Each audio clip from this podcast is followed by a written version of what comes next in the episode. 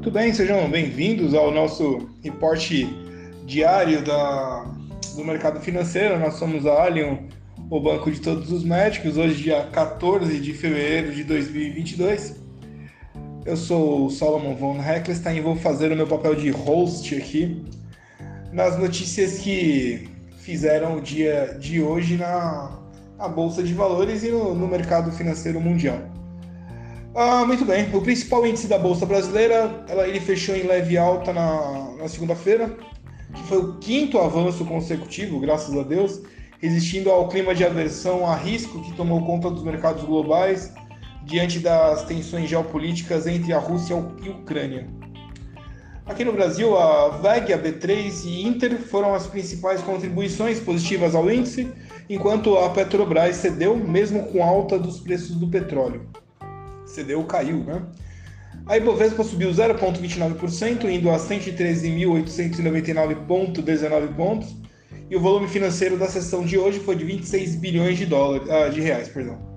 O descolamento dos ativos brasileiros frente ao exterior, tanto no dólar quanto na Ibovespa, ele pode indicar uma continuidade de entrada de fluxo estrangeiro na bolsa. Uh, o dado da B3 revela a entrada de fluxo estrangeiro na bolsa em 2022 que para analistas, né, ele ajuda a explicar o desempenho positivo do Ibovespa no ano, apesar do cenário externo de cautela.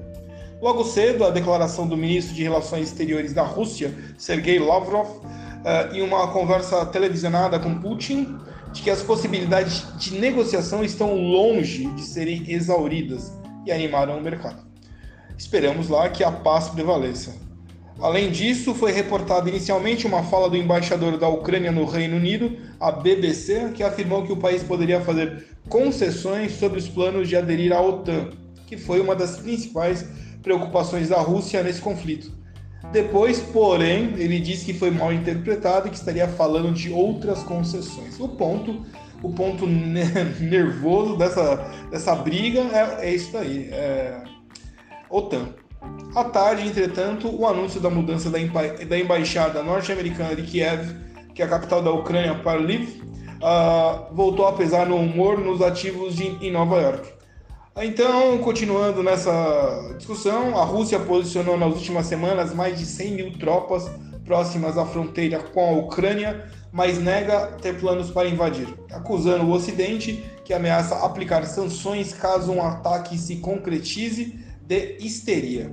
Na sexta-feira, os mercados foram impactados negativamente, como nós vimos aqui. Os Estados Unidos disseram que os russos já teriam força suficiente para uma ofensiva a qualquer momento.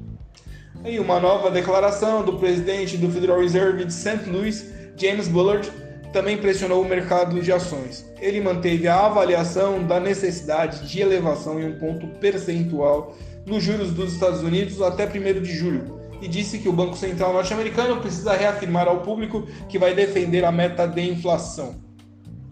A uh, S&P 500, a S&P 500 caiu 0,4%, Dow Jones recuou 0,5% e Nasdaq Composites fechou estável. Na cena local, o noticiário morno seguiu mais de pano de fundo, com a pesquisa Focus refletindo o ajuste das expectativas para a Selic na semana passada, após o Banco Central adotar um, tom mais duro quanto à inflação.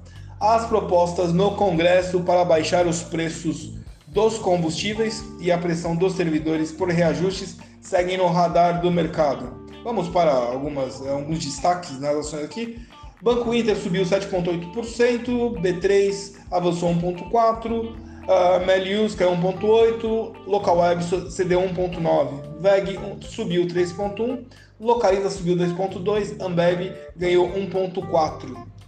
Uh, vamos lá, vou pular aqui para essa S&P 500. Uh,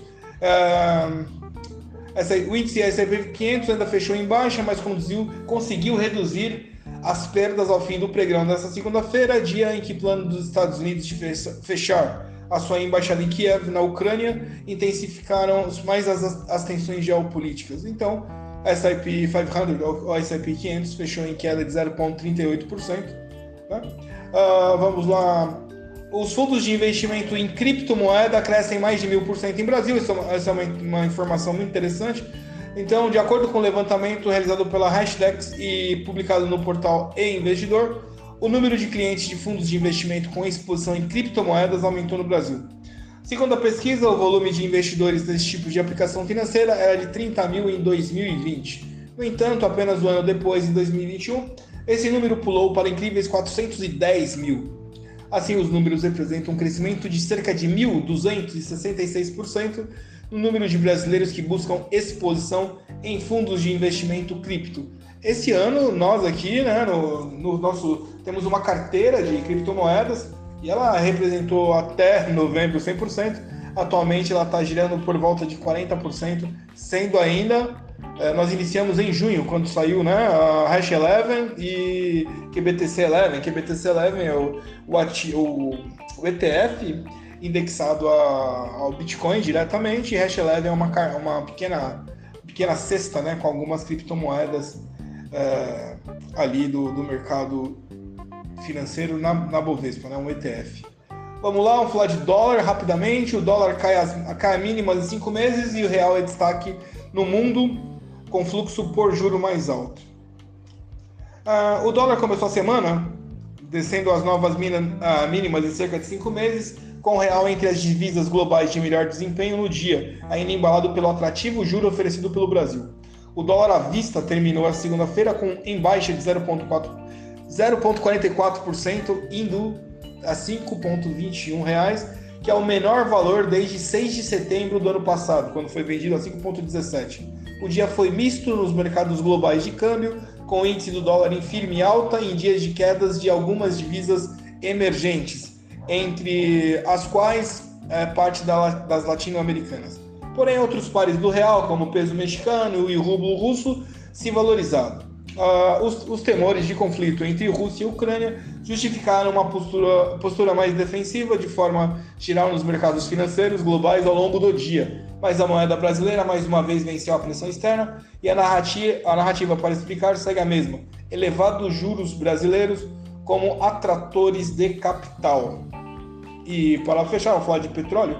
O petróleo dispara e índices, os índices caem com iminente invasão russa à Ucrânia na quarta-feira. Uh, o petróleo dispara no mercado internacional, com os temores sobre uma possível data definida para o início do conflito armado na Ucrânia após iniciar o dia em queda. Os futuros de petróleo avançavam 2,34%, indo a 95,28 dólares, enquanto os de Brent subiam 1,92%, sendo vendidos a 96,25 dólares. Imagens de satélite mostram que o exército russo se movimenta próximo da fronteira com a Ucrânia, se posicionando para uma ofensiva.